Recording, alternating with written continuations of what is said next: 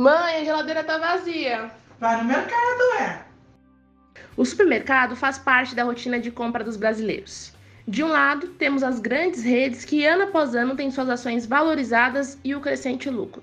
Do outro lado, temos os consumidores que visitam as lojas para comprar bebidas e alimentos. Você pode até achar bem comum essa rotina de ir ao mercado para abastecer a sua geladeira. Mas se eu te perguntar se você sabe de onde vem o alimento que você compra, você saberia responder? Você confia na qualidade do alimento que o supermercado te vende, que grande parte das vezes já atravessou algum oceano em navios de carga? Quantos trabalhadores não estão envolvidos no processo, desde a plantação até o ultraprocessamento dos alimentos que encontramos nas prateleiras? Estamos na mão do supermercadismo, essa forma de abastecimento alimentar via mercado e cada vez mais desregulamentada, que explora trabalhadores, fornecedores e a sociedade. E aí, já parou para pensar?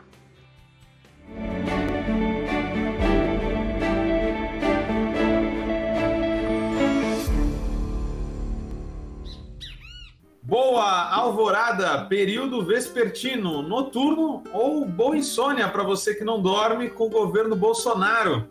Estamos começando mais uma jornada de mais um Vozes Livres, podcast de iniciativa entre a Fundação Lauro Campos e Marielle Franco e a Rede Livres, sempre reverberando iniciativas da economia solidária e agroecologia aquelas vozes que já gritam por outra economia possível. E hoje, para variar, eu sempre falo isso, mas só tem presença especial. Dessa vez tem outra presença especial, mas antes de apresentá-la, eu vou pedindo para você, solidário e solidária, curtir, seguir, compartilhar esse episódio e aí publicizar a nossa página para os amigos e para os inimigos também, porque, como eu sempre digo, eles podem passar a ser seus amigos de novo. Então, é, aqui o Vozes Livres também produz amizade. Galera, hoje tem um ponto muito importante para a gente discutir, que é consumo, consumo consciente, consumo inconsciente, consumo passivo, consumo acrítico, consumo muitas vezes que a gente pensa que não tem impactos. Vamos falar sobre as cadeias dos supermercados e as cadeias solidárias também, por que não? E hoje a gente trouxe alguém muito especial, que manja muito do assunto, que tem um podcast na área, que já escreveu sobre coisas do tipo, faz parte de um coletivo aí, o Joio e o Trigo, que ele vai falar para a gente um pouco mais como é que funciona. Enfim, é o Vitor Mattioli que escreveu essa belezinha aqui junto com o João Pérez, que é o livro Donos do Mercado, onde fala é, como que os grandes supermercados exploram trabalhadores, fornecedores e a sociedade. Vitor, se apresenta aí para o pessoal, bem-vindo, obrigado por estar com a gente. Obrigado, eu que agradeço pelo convite, valeu mesmo, fico muito feliz. Como você viu, escrevi um livro sobre isso, gosto demais de falar sobre esse assunto, então para mim é um prazer estar aqui. É...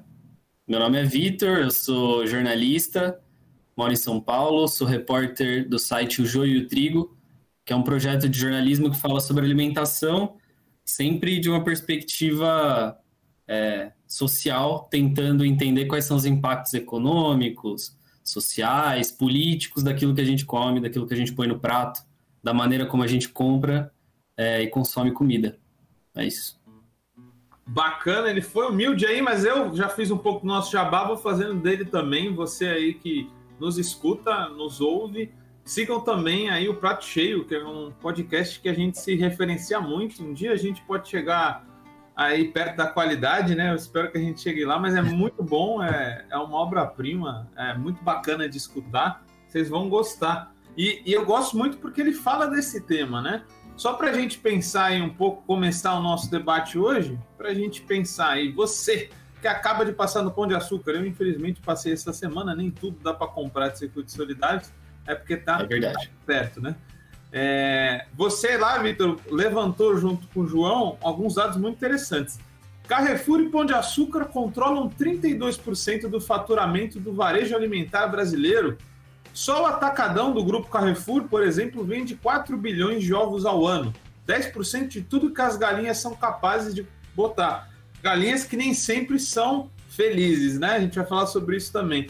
Então, os, os, supermercados são essa rede muito doida aí, gigante, que exploram uh, agricultores, que exploram os fornecedores e até os consumidores, por que não? Eu achei muito bacana, Vitor, o termo supermercadismo que vocês colocam, né? Vamos falar dele sobre hoje. Aqui, hoje, não está muito bem definido assim uma parte do livro, mas eu acho que todo livro é dedicado a isso, né? Uhum. Fala pra galera aí o que, que seria esse supermercadismo aí, Vitor. Pois é, supermercadismo foi um termo que a gente acabou inventando, como é, algumas coisas que estão no livro, porque é um tema muito inexplorado, né? A gente até fala um pouco sobre isso no livro, como é, não existia muita produção jornalística sobre, produção acadêmica sobre essa área também. Então, muita coisa a gente estava descobrindo enquanto pesquisava, enquanto conversava com as pessoas. É, então, o supermercadismo foi um termo que a gente, que a gente acabou criando para falar sobre esse sistema de consumo que tem o supermercado como, como centro, como símbolo principal. É, que é um sistema, esse sistema de que tem uma pretensa diversidade de produtos, né? Onde você entra no supermercado hoje, vai ter 30 mil itens ali dentro. Exatamente, com embalagens diferentes, você fala, meu Deus, eu não tenho nem o que fazer com tudo isso. É, mas é um sistema muito baseado em, nos menores custos possíveis é, para atingir os maiores lucros possíveis também e que gera impactos em toda a cadeia de fornecimento. É, então, quando a gente fala sobre supermercadismo, a gente está falando é, com, quase sobre um, uma ideologia que está por trás do, desse tipo de consumo e que acaba influenciando os elos menores. Claro que quem os líderes do supermercadismo são essas grandes redes de supermercado que a gente fala, Pão de Açúcar, Carrefour, o Walmart, que não existe mais no Brasil, né? É, e outras tantas espalhadas pelo Brasil, mas principalmente essas duas que você citou. Sim. Mas que os elos menores dessa, dessa cadeia acabam tentando reproduzir esse supermercadismo, tentando chegar nesse, nesse ideal é, de, de, de, venda que, que essas grandes redes estipulam. É, é, eu acho que tem uma oposição mesmo, assim. Eu sei que você está falando também de agricultores, etc. Uhum.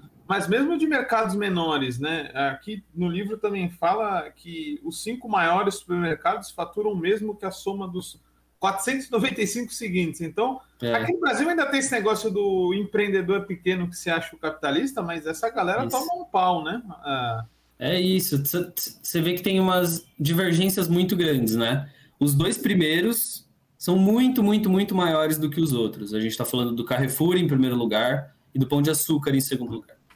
É, o Pão de Açúcar agora ele se, ele se dividiu né, entre Pão de Açúcar e Açaí, que era o braço de atacarejo do Pão de Açúcar, que acabou virando uma coisa separada, mas mesmo assim eles continuam muito maiores do que todas as outras redes. E depois você tem algumas redes médias ali, né, no meio do caminho, e depois uma infinidade de pequenos e é sempre um tentando imitar o outro. Então, o cara da rede que está ali no meio do caminho, o ideal, o que ele quer ser é o Carrefour. Ele quer tentar executar as práticas, é, usar os métodos que o Carrefour e o Pão de Açúcar usam também. E os pequenos vão mimetizando os do meio. É sempre isso, né? É, é sempre uma cópia de uma cópia. Tá todo mundo querendo correr atrás do que de quem está no andar de cima. É, aqui a gente vê um pouco disso, né? A gente está na Baixada, pelo menos a, a gente aqui da organização do, do Vozes Livres, e, por exemplo, tem a rede litoral. Então, foi uma forma que eles fizeram de sobreviver, né? Porque é, são tão grandes esses outros supermercados que eles meio que se juntaram em, em redes menores, que se juntaram numa rede maior que a rede litoral para sobreviver, né? Eu vejo que está cada vez mais complicado, né? Competir com os grandes e uma coisa que vocês trazem no, no, livro é que não foi pelo grande espírito empreendedor de ninguém, né, que essas, esses oligopólios se formaram. Vocês falam um pouco do pão de açúcar ali com a, o Abílio Diniz. É, o Estado tem relação, né, com esse crescimento dos supermercados? Total relação, assim, é, é exatamente. Só, só para falar um pouco do que você estava falando, está ficando cada vez mais difícil mesmo competir com os grandões e as soluções que as redes médias têm são se unir. Eles formam as chamadas centrais de negócios, enfim, tem vários nomes. Então eles se unem para reduzir custo. Vamos comprar sacolinha todo mundo junto, vamos contratar limpeza todo mundo junto, banner, publicidade, juntos custos para pagar mais barato é, e tentar tentar chegar perto dos custos reduzidos que as grandes redes têm. Mas falando sobre o Pão de Açúcar, é, o Pão de Açúcar foi o primeiro império varejista que o Brasil teve, que, que ganha força mesmo na década de 70. É, eles disputavam cabeça a cabeça com a Eletro Radiobras, que era uma outra rede aqui de São Paulo também, que tinha supermercados, tinha magazines também, que é aquela coisa de vender eletrodoméstico, esse tipo de coisa. E aí, é, inclusive é o Estado que a Eletro Radiobras tentando competir com o Pão de Açúcar, acaba quebrando. Chega um momento onde a operação é inviável. E acho que é em 1976 que o Pão de Açúcar compra a Eletro Radiobras e fica no total com mais de 150 lojas abertas no Brasil, enquanto isso o Carrefour tinha uma. Isso é só para a gente ter uma ideia da diferença. O Pão de Açúcar tinha 150, o Carrefour tinha acabado de desembarcar no Brasil com sua primeira lojinha, que era um hipermercado já, inclusive. É, mas é, o que aconteceu, né? A gente estava em plena ditadura militar, 1976, 75, 76, e a Eletro Radiobras era uma empresa gigantesca, era a segunda maior varejista do Brasil, então é, os militares não podiam arcar com a quebra de uma empresa desse tamanho. Eles queriam vender um milagre econômico para as pessoas, né? Queriam falar, olha só, estamos aqui de vento em popa, nossa economia está voando. Como que uma varejista do tamanho da Eletroradiobras vai falir. Então, o que eles fizeram foi é, procurar o Abílio Diniz, que seria a única pessoa do mundo que queria comprar uma varejista desse tamanho. Ofereceram para o Abílio Diniz, para o grupo Pão de Açúcar, no caso, é, a rede Eletroradiobras, com um belo crédito é, oferecido pelo BNDES. Então, foi uma venda feita pelo Estado é, negociada pelo Estado e financiada pelo Estado também. Então, se o Pão de Açúcar do nada tinha 150 lojas, foi com a ajuda do Estado. E isso aconteceu muitas outras vezes. A gente tem, tem esse levantamento no livro, não vou saber citar os dados exatamente, mas é, Pão de Açúcar e Carrefour ficaram com mais de 90% de todo o valor que o, que o BNDES emprestou para as redes varejistas se expandirem, se espalharem pelo Brasil. E, e, é incrível, né? Porque é, é um modelo assim que ele, claro, ele depende muito de força de trabalho, só que essa força de trabalho é muito explorada, né? Em todos os, os níveis aí, desde o do campo até a cidade. Então dá para dizer que o, o, havia outros modelos, né, para ser abordados. Talvez a gente nem tenha tempo aqui, né? Tem uns, uhum. uns, exemplos muito bacanas, por exemplo, da Food Coop lá nos Estados Unidos, no Brooklyn, é uma cooperativa de supermercado que funciona desde os anos 70. Mas, enfim, o Estado escolheu por esse modelo aí, né, Vitor? E é.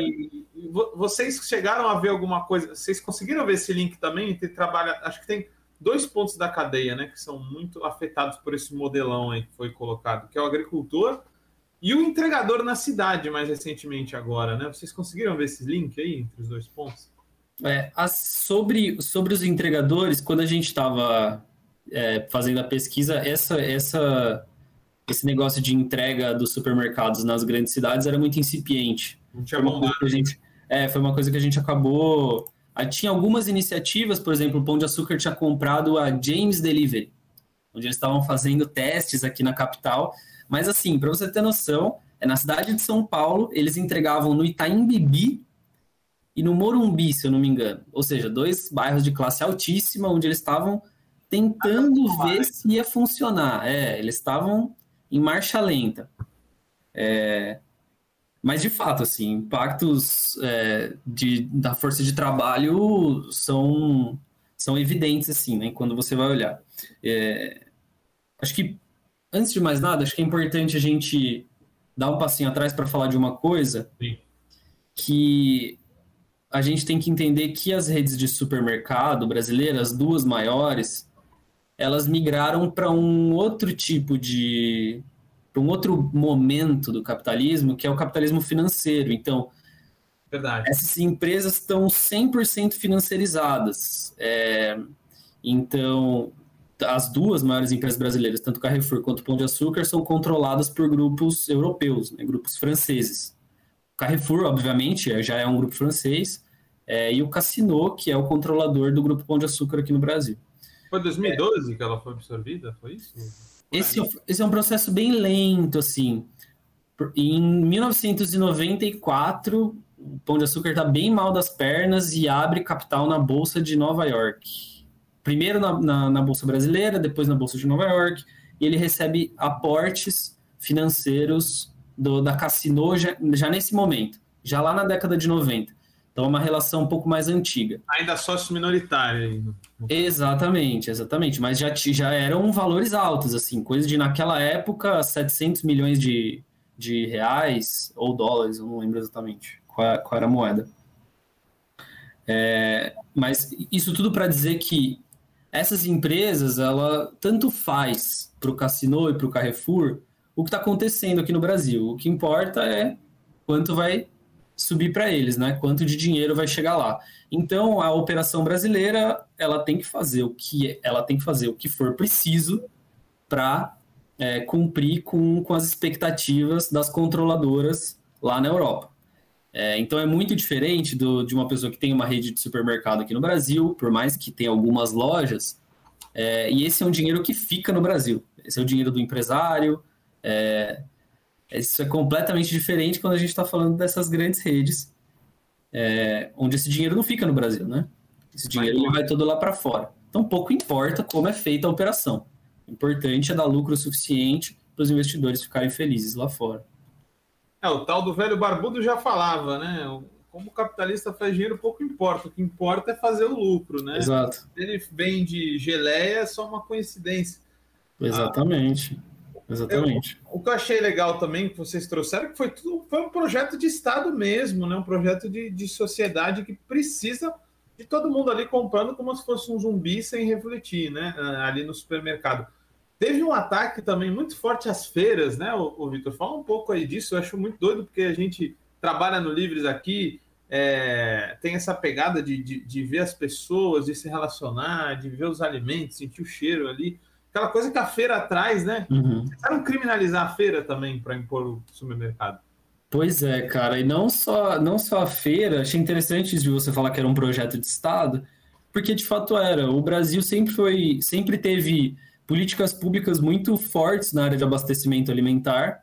A gente tinha três grandes estatais no Brasil, que depois desaguam na, na Conab, que existe até hoje, a Companhia Nacional de Abastecimento, Cada vez mais montada, né? Mas tá aí. Exatamente, cada vez mais destruída e mal das pernas e capenga. Mas. Então a gente tinha essas três estatais gigantes lá atrás que cuidavam do, do armazenamento, da distribuição de alimentos. Tinha a Cobal, que era a. que tinha inclusive diversas lojas, promovia iniciativas de. É, de compra de pequenos agricultores para distribuir em lojas de supermercados mesmo. É, então, e tudo isso, isso foi sendo demolido, é, né? Cibrazen também, não é? Acho era. Cibrazen era a companhia de, de armazenamento, exatamente. E tinha muitos funcionários. A Cobal chegou a ser, eu, se eu não me engano, a terceira maior é, produtora de alimentos do Brasil. E isso tudo foi, foi, sendo desmontado com o tempo. Quem joga a última pá de cal, se eu não me engano, é o Fernando Collor, ali no comecinho da década de 90 é, do fim da década de 80 para o comecinho de 90, ela é destruída. É, então, assim, já dá para ver claramente que a gente está trocando o modelo. A gente tinha esse modelo que o, em que o Estado fazia muito parte da distribuição de alimentos, da garantia de, de que os alimentos fossem chegar a todos os lugares, é, e o Estado vai se retirando aos poucos e financiando o avanço dos supermercados, é, a expansão dos supermercados. Então, claramente, a gente está é, fechando essa, é, deixando o Estado de fora desse sistema e dando aval para os supermercados seguirem livres. Esse, esse, é um debate bacana. Você ainda acha que o Estado ele se retira ou, ou ele só coloca dinheiro em outro lugar ali? O Estado ainda é grande, mas atua para salvar essas redes. Pois é, assim, eu acho que o Estado sempre tentou é, se eximir de muitas responsabilidades, né? A gente viu uma mudança nisso, principalmente depois do, do, do governo Lula, onde a, as políticas de segurança alimentar voltaram para o centro do, centro do debate. A gente teve até um ministério de segurança alimentar, um ministério extraordinário, que durou um tempo, mas as discussões voltaram é, e tudo mais. A Conab voltou a ser fortalecida, pelo menos um pouquinho. teve programas de distribuição de renda, fortalecimento de outros programas é, de, de combate à fome, mas não dá para dizer que não dá para dizer que é suficiente, né? Uhum. E principalmente de 2015 para frente, quando as, as medidas de austeridade vêm violentamente atacar esses programas é, e nada, nada mais é como antes. Mas é isso, assim, sobre a, o abastecimento mesmo, essa questão do varejo, o Estado se retirou e não vai mais conseguir entrar. É, então, o que o Estado brasileiro faz hoje, na minha visão, é tentar remediar um pouco as, é, as, as desigualdades que esse sistema provoca. É um sistema que eles alimentaram, o sistema de abastecimento alimentar, que foi o Estado que, que ajudou a construir, e hoje ele vai remediando. Tem milhões e milhões e milhões de brasileiros passando fome, como nunca no Brasil, é, metade dos lares brasileiros com algum tipo de insegurança alimentar, e o Estado vai ter que ir remediando da, de, de, uma maneira é, insuficiente, né? É isso que acontece, na verdade. Não, com certeza. Eu acho que enquanto regulador ele realmente some, né? Mas se a gente for pensar, por exemplo, o fato é, é uma, digamos assim, uma passividade ativa quando ele, por exemplo, não recolhe impostos e não faz nada para recolher impostos das grandes redes são grandíssimas devedoras, né? E o próprio Sim. processo de oligopolização, né, ô Vitor? Tem um dado aqui bem bacana que vocês trouxeram sobre eh, pequenos negócios, né? Em 95, os pequenos negócios, mercearias familiares, etc., ficavam com 12% do faturamento do autosserviço, né? Em 2020 uhum. foi para 7%, ou seja, a mercearia está sumindo, né, cara? Você não acha uma mais por aí. É, as mercearias a gente cita também é, os açougues, peixarias, padarias, tudo isso que é substituído por uma mesma loja de supermercado, né? Porque o supermercado hoje em dia vende pneu, tem uma padaria, ele tem uma, um açougue, tem uma peixaria, e obviamente que a rede tem condições de comprar tudo isso por um preço muito mais baixo, porque ela está comprando para distribuir para 100 lojas. Então ela compra num volume muito grande e ela também consegue jogar os preços dela para baixo. Então não existe competição possível, né? É, esse dado, eu não vou saber citar exatamente esse dado que, que você estava levantando, mas é isso. O grande, a maior parte do, do, do autosserviço, autosserviço, acho que é bom, bom citar, que é esse modelo de supermercado que a gente tem, que você vai lá e pega o produto e passa no caixa. Esse é o autosserviço. E nem sempre foi assim, né? Nem sempre foi assim, exatamente. As mercearias antigas, você chegava, falava, eu quero um litro de leite, quero daquilo ali, e uma pessoa te entregava, né? Não era um autosserviço. Por isso que surgiu o nome autosserviço depois. É, mas o grande número de lojas é, são esses pequenos empreendimentos, familiares e tudo mais. E eles ficam com cada vez uma, uma, uma fatia menor do bolo. Né? Essa fatia está reduzindo porque a competição é inviável. E aí as feiras estão nesse mesmo bolo. É né? muito difícil para um feirante competir com o preço de uma rede de supermercado, principalmente é, nas periferias que recebem lojas de atacarejo. Acho que a gente pode falar desse modelo daqui para frente, porque ele é o futuro do varejo alimentar brasileiro, indiscutivelmente. Indiscutivelmente, o atacarejo veio para ficar.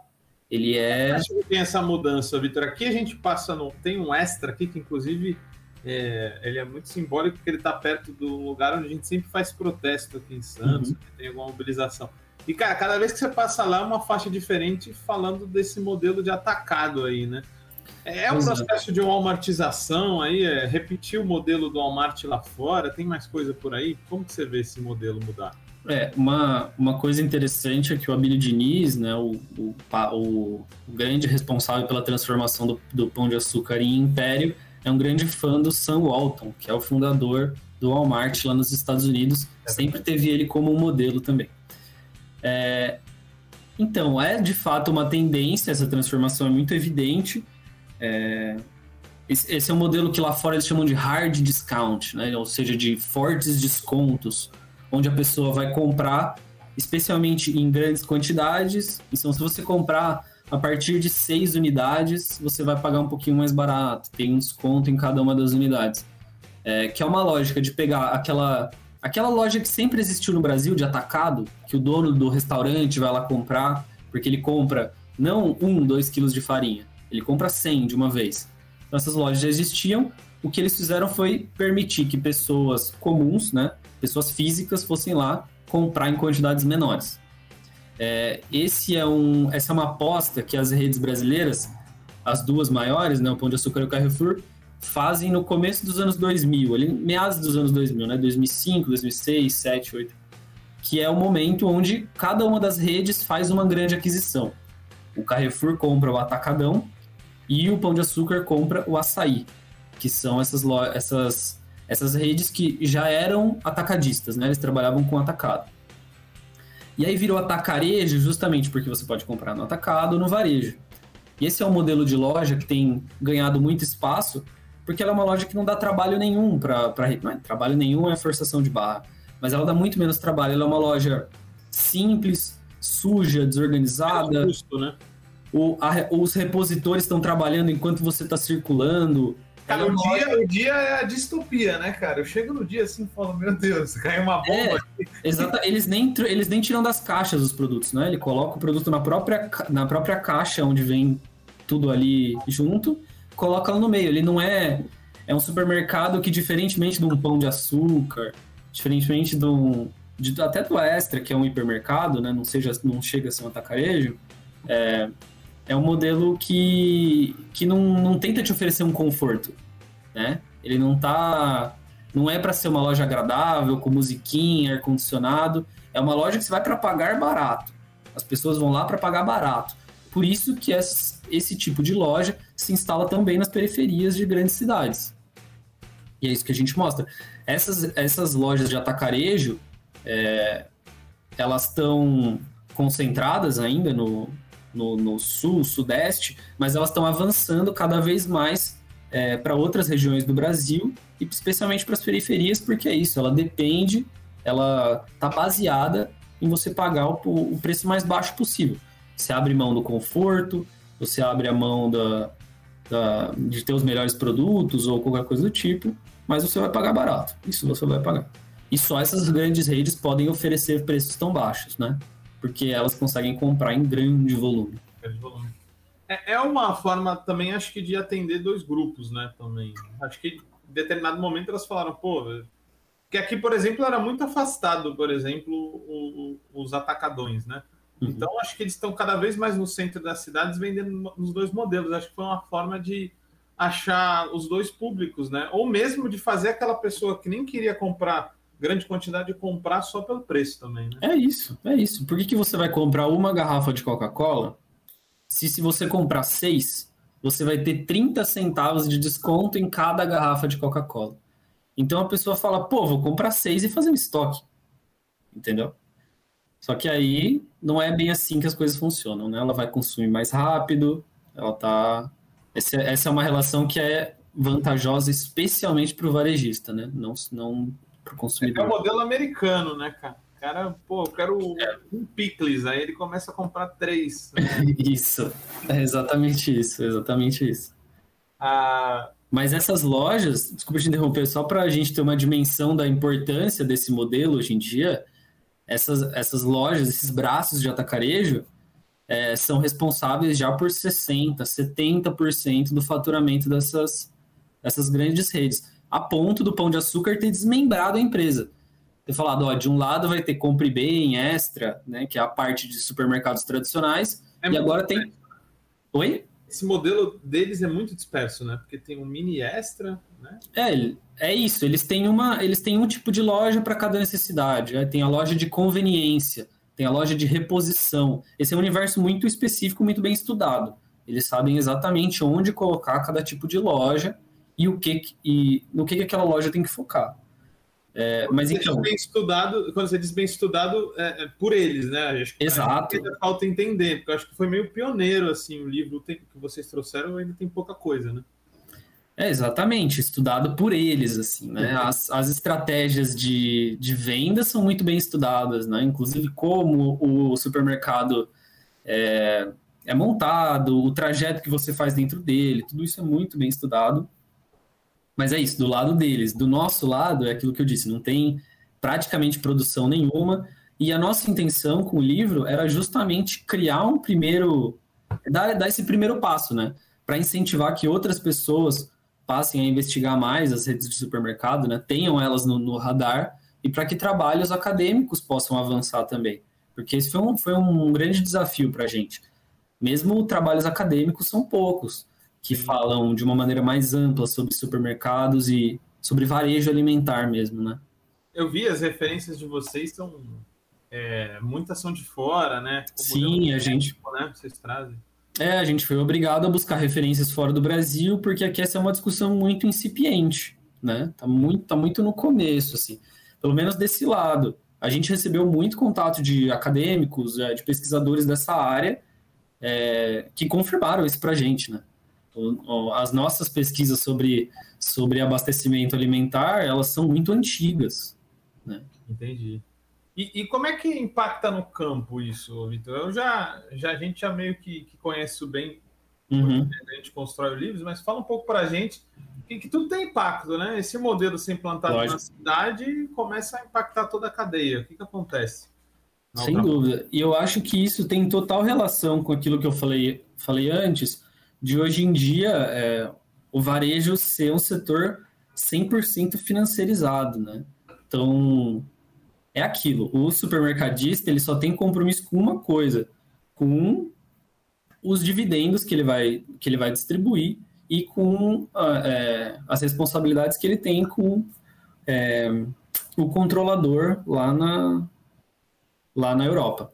É, então, o que os supermercados fazem, e o que eles fizeram, a gente fala bastante disso no livro, a partir dos anos 2000 principalmente, é focar muito quando eles começam a, a, ficar muito fortes, né? Quando eles começam a conseguir bater de frente com grandes empresas, como a Nestlé, a Coca-Cola, e conseguem negociar, pedir para os caras abaixarem preço e tal, eles vão criando técnicas de negociação é, ferozes, assim, né?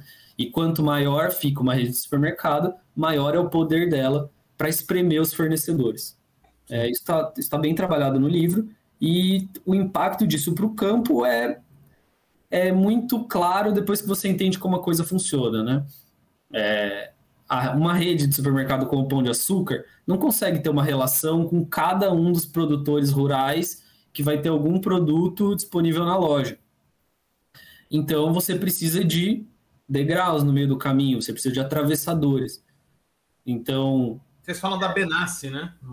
A Benassi é, um, é uma, uma, uma, gigantesca empresa que está nesse meio do caminho. Como né? funciona essa galera aí? Explica para o pessoal. Então, eles terceirizam, eles, é, enfim, distribuem, são atravessadores, então compram de produtores e revendem para varejistas. E tem algumas lojas que eles terceirizam completamente o setor de hortifruti. A Benassi é uma, uma empresa do setor de hortifruti, né? Eles vendem frutas, legumes e verduras aquela parte de feira mesmo do supermercado. Tem algumas lojas em que eles controlam todo esse setor de hortifruti. É onde então, fica até a, a, embalagem deles, né? Tem, tem uns aqui que você acha Benassi. Sim. Caraca, Benassi. É, as, de alguns eles vão ser só fornecedor, mas tem algumas lojas que eles de fato controlam todo o hortifruti e o que, a única coisa que o varejista tem que fazer é pagar uma taxa. É, pagar 80%, na verdade, do preço de caixa vai para a Benassi. Só que o cara não tem que se preocupar com nada. A Benassi repõe a fruta, compra, vê estoque, faz tudo, gerencia tudo. Tem a pessoa que vai lá montar as, as, gôndolas. as gôndolas. Então, como é que acaba fazendo sendo muito mais fácil para o varejista ter esse tipo de serviço do que fazer uma relação com os agricultores que ele tem, por exemplo, na cidade, para ter um produto de melhor qualidade, apoiar os agricultores da região e tudo mais ele prefere contratar um atravessador. É, e isso é muito comum. O que mais tem no mundo, é, nesse mundo, são atravessadores, né? Pessoas que estão ali no meio do, entre, é, entre o campo e a gôndola, vai ter uma, uma, série de atravessadores. Tem o cara que produz, tem o cara que compra e leva para o Ceasa. Dentro do Ceasa, às vezes, tem atravessadores. E aí tem o cara do supermercado que vai comprar no Ceasa. Então, cada um fica com uma parcela disso. Mas o supermercado, como ele é muito forte, ele chega no Ceasa e consegue espremer o cara do Ceasa e pagar um preço bem baixo para o Ceasa. O cara do Ceasa vai ter que aceitar um pouquinho desse prejuízo, mas uma parte ele consegue passar para o elo anterior.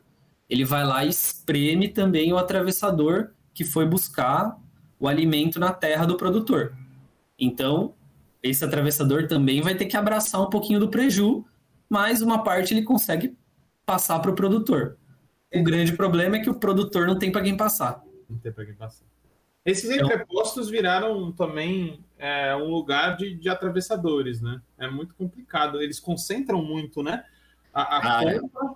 por exemplo, a rede do orgânico e do agroecológico que a gente vê por aqui, cara, por exemplo, fruta, ela é quase toda centralizada por esses agentes aí que estão dentro desses entrepostos. Cara, e é um universo bastante difícil de trafegar, assim, porque. Entender também. As relações de poder ali dentro são bem complicadas, são construídas de um jeito difícil. É dif... A gente foi para alguns entrepostos, alguns dos principais entrepostos. É, não sei se eu posso falar, porque a gente conversou com pessoas, muitas pessoas. É, a gente tem que conversar em off, né, que a gente chama no jornalismo. Enfim, não identificar as pessoas, porque se aquela pessoa for identificada, ela basicamente se ferrou. É, ela vai perder o contrato ou pode perder coisa pior, tipo a vida, porque é, é fácil, esse nível mesmo. Em alguns, em alguns lugares, as relações é, nos entrepostos são, são estranhas, assim. São, é, meio barra pesada mesmo. Porque mexe com muito dinheiro, né? Obviamente. São, tem muito dinheiro que passa ali por dentro. Oh, isso tudo, claro, além de precarizar o produtor muito, né? A gente sabe disso ah, isso tem um impacto na diversidade também, né? Tem um, uma imposição aí de, de certos alimentos e padrões de consumo que fica, né? Eu sempre dou bronca aqui na galera que, que tá com a gente no Livres. Eu falo, para, para com esse purê de batata inglesa agora. Puxa uma mandioca daí. Você não acha, Victor, também que às vezes até a própria purê de mandioca e a batata doce são resistências nesse modelo que só fala batata inglesa, batata inglesa? Com certeza, com certeza, cara. É, isso foi uma coisa que ficou muito clara para a gente também. É isso, quando, quando a gente fala dessa. Por isso que eu falei do supermercadismo, que é essa pretensa variedade, né? Porque você olha aquele montaréu de, de embalagem ali na, na parte dos processados, ultraprocessados, é tudo milho, soja, farinha de trigo e açúcar e aditivos alimentares. Então não tem variedade nenhuma, na verdade, né? No setor de hortifruti, isso fica muito latente, porque Primeiro, que é, é tudo apertado, ele não tem muito espaço. É, então, não tem, eles vão dizer que não tem espaço para tudo. Eles focam no que. E aí é uma história meio do ovo e da galinha, sabe? O supermercado vai falar que só vai, é, que só vai deixar nas gôndolas o que as pessoas procuram. Mas as pessoas vão dizer que só compram, que não compram outras variedades porque o supermercado não oferece. Então você acaba se perdendo ali no meio do caminho de, de quem é a culpa dessa falta de variedade. Mas a realidade que a gente observa é que, de fato, tem é, pouca variedade ali no hortifruti que você vai ver. É isso que você estava falando. Vai ter a batata inglesa, que na, na, verdade nem existe, não existe batata inglesa. A gente está comprando batata ágata. É, Conta pra gente essa história, é legal demais. É, então, na verdade, eles vêm ali como batata lavada ou batata inglesa, só que essa variedade não existe. É, o que a gente produz é batata é, Ágata, Orquestra, enfim, tem alguma. A Ágata é a que a gente mais produz, né? 95% do que se produz no Brasil é batata Ágata. Essa batata sai suja de terra e é lavada. E aí ela vira batata lavada. Só que você. Assim, né? É, quando você está comprando, não está escrito ali qual é a espécie daquela batata. E as batatas são diferentes, para finalidades diferentes. E vai ser muito difícil você achar no supermercado uma batata Asterix, por exemplo, que é ideal para você fritar. É, e se você for procurar cará, mandioca, inhame, não vai achar. Muito difícil, né? Só em lojas que estão. É, cara, eu, eu mais em casa. Eu só conheci inhame cará agora, cara. Marmanjo. Imagino. É, porque se você for visitar os hortifrutis, principalmente dessas grandes redes, você não vai achar muita coisa ali. Eles vão focar nos produtos. Você vai ver a banana nanica tem uma tonelada e meia ali à disposição, entendeu? Limão Tahiti, então, 7 quilômetros. A mesma cebola, a mesma batata. É isso. De verdura, só vai achar alface, entendeu? É, fazendo a piada de tiozão é do cará, né? ah, é exatamente isso. Então, essas redes são totalmente culpadas por uma perda de diversidade. E, e o aí, café, como é que fica? Vocês tiveram até um podcast sobre isso. O que, que é? E o café, como é que fica, né? O café, quanto mais urbanizado, é menos mandioca e batata doce, né? É isso aí, é isso aí. A gente vai, vai diminuindo a variedade. E o cara que tá lá no campo, o produtor que produz marmelo, é, cará, e outra coisa, que ele vai continuar produzindo? É muito difícil de escoar. Então, é quando o supermercado lá na ponta, por isso que a gente fala que o sistema está todo conectado. Quando o supermercado lá na ponta para de oferecer uma diversidade e é, a gente fala que dá uma adestrada no consumidor, né? pasteuriza o consumidor, é, o produtor vai deixar de, de, de, produzir essa, essa diversidade que ele tinha lá atrás, né? Para que vários tipos de feijão? Para que vários tipos de abóbora? Se você não vai conseguir vender, né? Vários tipos de verdura. É, então é, é isso. Para que que isso impacta até na floresta, né, cara? Se você for pensar que a gente tem produtores que fornecem a gente é, aqui da, dos bolsões de pobreza que até vocês já já uhum. foram para lá, que é o Vale, né? Pedro de Toledo, por exemplo, a galera quer limão Tahiti. Para que, que vou plantar cambuci que poderia até reflorestar a Mata Atlântica, que é, é, é, nativo e tal? Essas variedades vão sumindo, né? Tem um impacto até na floresta esse modelo do supermercadismo. É, mas isso acontece é, com outras culturas numa maior escala, né? A gente, por exemplo, foi para foi regiões, na, enquanto estava apurando o livro, foi para regiões de produção de batata. E o que a gente percebe é que eles estavam cada vez, cada vez mais deixando de plantar batata, porque plantar soja é muito mais garantido. O cara planta, coloca soja no chão hoje, ele já tem a safra de 2024 vendida. Entendeu? Então, Sim. Então por que, que ele vai ficar plantando um alimento que ele vai batalhar para vender, não sabe nem se vai vender, pode ser que perca, tem o preço é, que vai variando com o mercado, pode ser que na hora que ele tira do chão tá com preço ruim, ele não consegue vender, vai plantar soja e milho. É isso, e cada vez a gente está mais pasteurizado, mais padronizado. Cara, é, é, pelo lucro também, mas tem vários fatores, né? E tem, tem coisas que a gente acaba perdendo. Por exemplo, o cambuci que eu falei, a caipirinha é maravilhosa. Se a galera conhecesse, ia buscar o cambuci, por exemplo, né? Tem, tem vários outros alimentos, né? Pois é. Não, a gente perde muita coisa. A gente não consegue nem ter a dimensão de tudo que a gente perde. Mas a, o que a gente sabe é que esses conhecimentos vão, vão ficando perdidos. E é por isso que iniciativas como Livres, os institutos de compra solidária, é, que fazem a conexão entre os, entre os agricultores e os consumidores são importantes também por isso para mostrar para o consumidor, às vezes que está num centro urbano, numa cidade como Santos, como São Paulo, enfim, que existem outras coisas. Como você disse que você nem conhecia, você não sabia o que era cará, ou você pode ter certeza que tem muita gente que não sabe o que é cambuci, entendeu? Nunca comeu.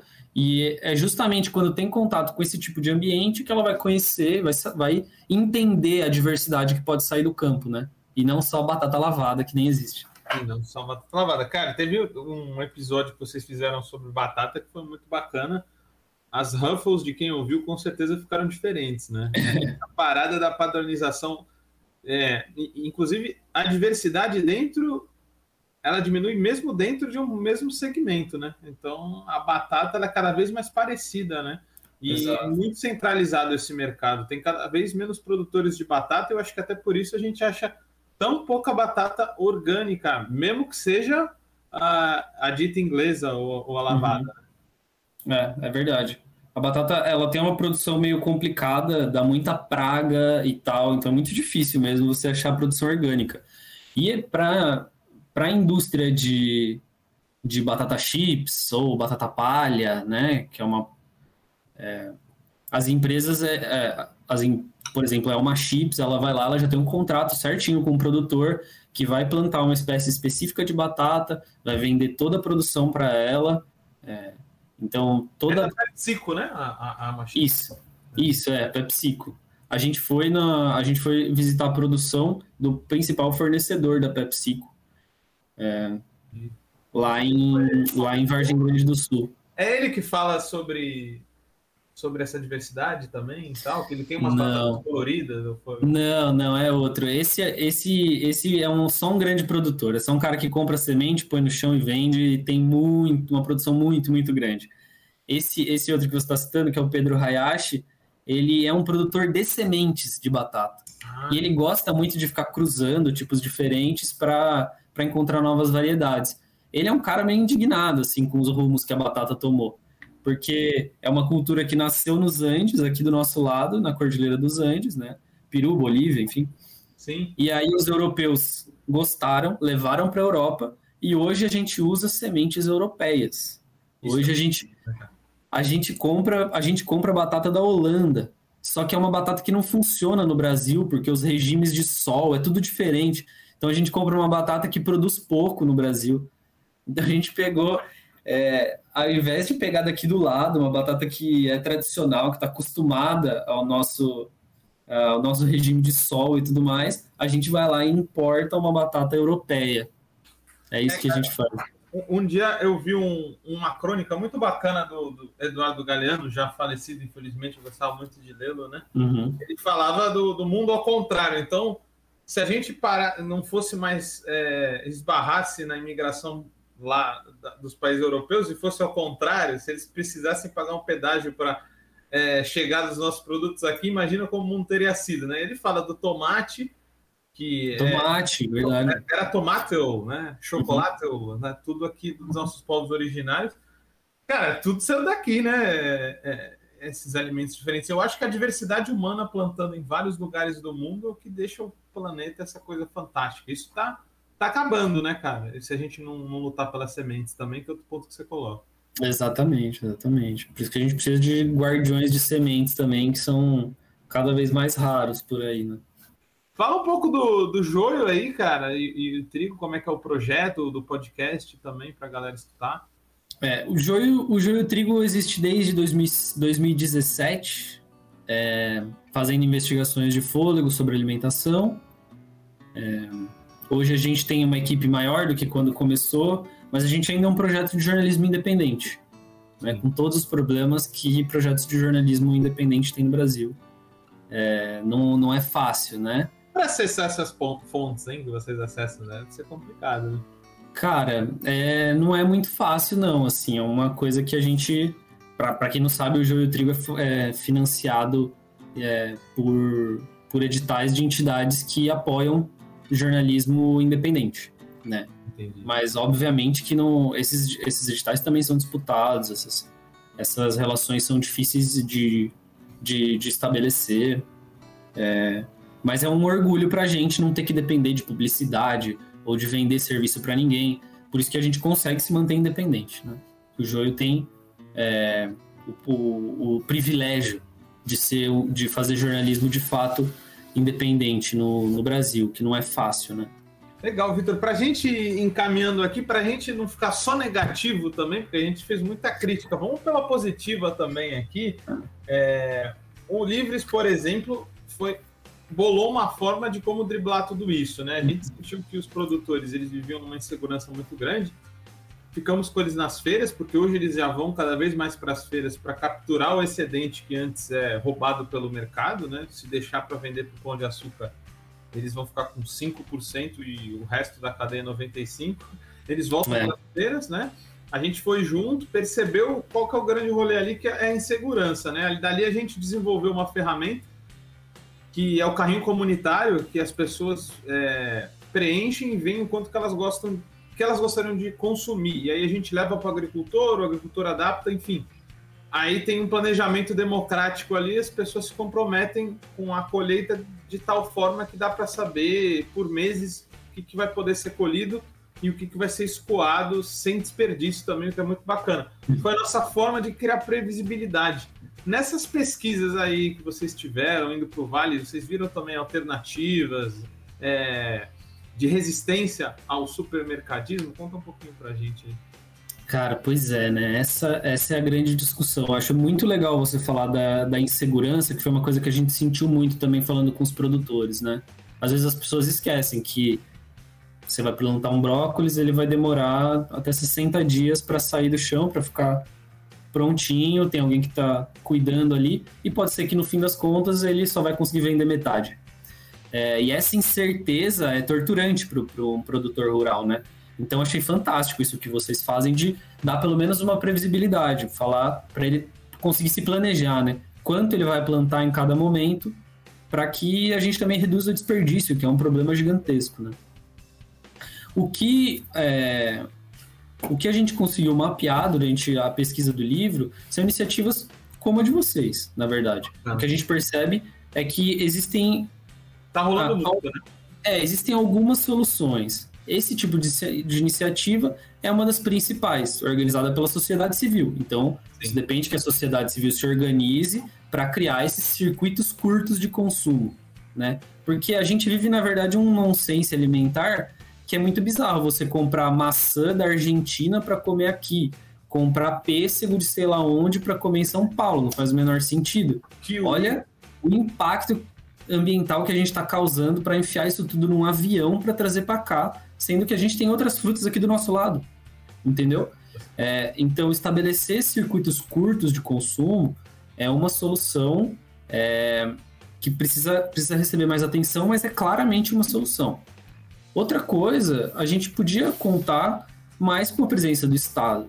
É, eu acho que o Estado tinha que atuar mais, voltando a fazer compras públicas volumosas, voltando a fazer estoques de alimentos, como a gente sempre teve no Brasil e que a gente não tem agora. Por isso que o arroz dispara de preço, o feijão dispara de preço, porque o Brasil não tem mais estoque regulatório. Uma coisa que o mundo todo faz, que a gente já fez, que a gente protegiu o consumidor e o agricultor de variações de preço do mercado. Hoje em dia a gente não tem mais.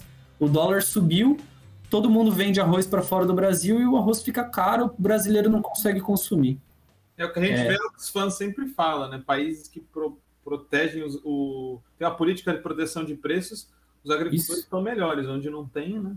É, é, exatamente isso, exatamente isso. E é garantir compra pública também. A gente tem o PAA, o Programa de Aquisição de Alimentos, e o PNAE, o Programa Nacional de Alimentação Escolar, que, que com, onde o Estado garante que uma parte da produção dos agricultores, especialmente os agricultores familiares, que é quem alimenta o Brasil, vai, ele vai conseguir, vai conseguir ser pago e bem pago por aquilo. Paga um preço justo, né?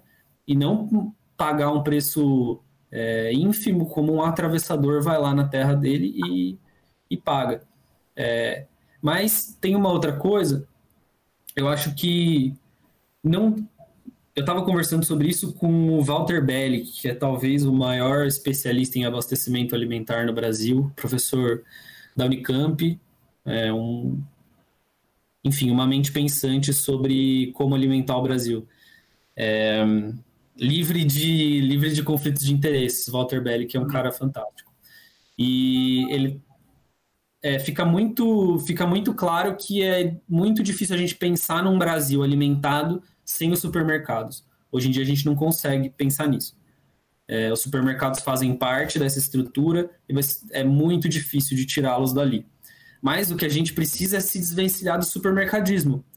É, o ideal seria que os supermercados se desconectassem dessa lógica é, de, do capitalismo financeiro e pudessem, é, enfim, se desconectar dos métodos que eles usam de espremer os trabalhadores, de espremer os fornecedores, de causar os impactos que eles, que eles causam no campo.